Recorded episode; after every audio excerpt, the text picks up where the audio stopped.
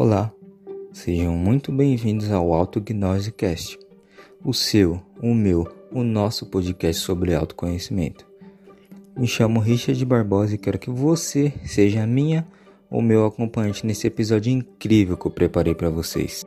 Pessoal, antes de falar qual é o tema, gostaria de agradecer a pessoa que me deu a sugestão para esse tema, que é o inscrito e amigo Leonardo.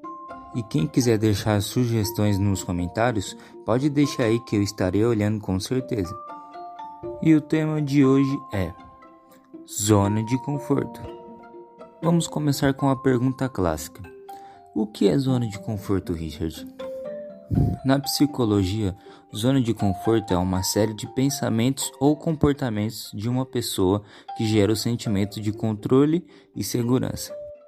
Como exemplo, eu vou usar uma pessoa que é sedentária e num domingo à noite ela decide que a partir de segunda-feira vai começar a correr no parque, ressaltando que ela não conhece a sensação da prática do esporte e nem a sensação pós-exercício.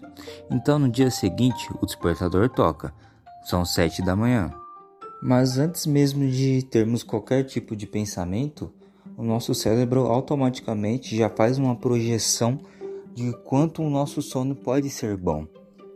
Ou seja, antes mesmo da pessoa pensar ou lembrar do exercício da atividade física, a nossa cabeça já trouxe a lembrança de o quão bom é estar dormindo, de quão bom é voltar a dormir. Resumindo, a nossa cabeça sempre vai nos trazer pensamentos de conforto antes de tomarmos qualquer decisão. Porém, vale ressaltar que a zona de conforto não é um lugar ruim. Ruim é a maneira como a gente lida com ela. Vou dar outro exemplo do que eu estou querendo dizer. Vamos supor que uma mãe peça ao seu filho para que ele crie o hábito da leitura. E ele até aceita o desafio, acha legal. Porém, na hora de pegar um livro, ele começando a ler aí, ele já quer colocar uma meta de 30 páginas por dia vamos supor. E além dessa meta ambiciosa, vamos supor também que o tema do livro é algo que ele não se interesse muito. E aí, tentando bater essa certa meta, o menino vai conseguir ali um, dois, três dias ali no máximo, mas vai se frustrar. Porque pensem comigo, pensem comigo. Se você não tem o hábito da leitura e não gosta de um certo tema, você vai começar por esse tema e começando com 30 páginas, 20 páginas? Bom, eu acho que não, né? E é aí que muitas pessoas erram. A questão não é sair da zona de conforto. A questão é expandir a zona de conforto, se sentir confortável e atingir a zona de crescimento ao mesmo tempo. Agora vamos falar da maneira entre aspas correta, porque claro, aqui eu sei também que cada um tem seu tempo de evolução e adaptação. Mas vamos dizer que é um exemplo da expansão da zona. Se uma pessoa não tem o hábito de ler e ela conhece mais ou menos os gostos delas para a leitura, ela primeiramente vai escolher um livro que agrade o tema e vai começar, por exemplo, cinco páginas por dia. Isso depende de pessoa para pessoa. Dez páginas ali, mas depende muito. Às vezes duas páginas, três páginas. Mas é algo bem lento e bem gradativo. Para que a pessoa vai se adaptando e expandindo. É igual que eu falei antes. Não é sobre sair da zona de conforto, é expandir aos poucos, lentamente. Se você tenta sair ou atravessá-la, você vai ficar extremamente desconfortável. E desconfortável de um lado ruim, porque uma coisa é você estar desconfortável, entre aspas, meio que aguentando, porque você está começando uma coisa nova. Às vezes você até quer, mas no começo vai ter um desânimo ali. Só que como você está fazendo um ritmo bem lento, você é sempre importante também estar na disciplina.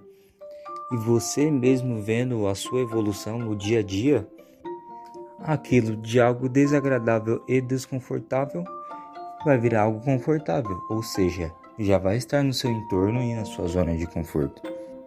Dito isso, podemos concluir que para aprender coisas novas não é necessário sair da zona de conforto é trazer coisas novas para nossa zona de conforto. É como eu falei, é a melhor palavra para definir é expandir a zona de conforto.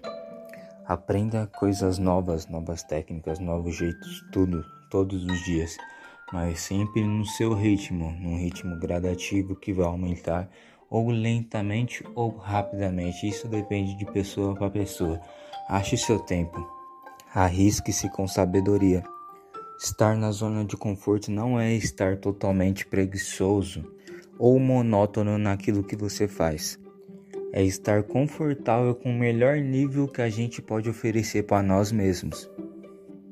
Bom, a zona de conforto ela tem muito outros aspectos como a zona de aprendizado, como que eu falei, a zona de crescimento, entre outros.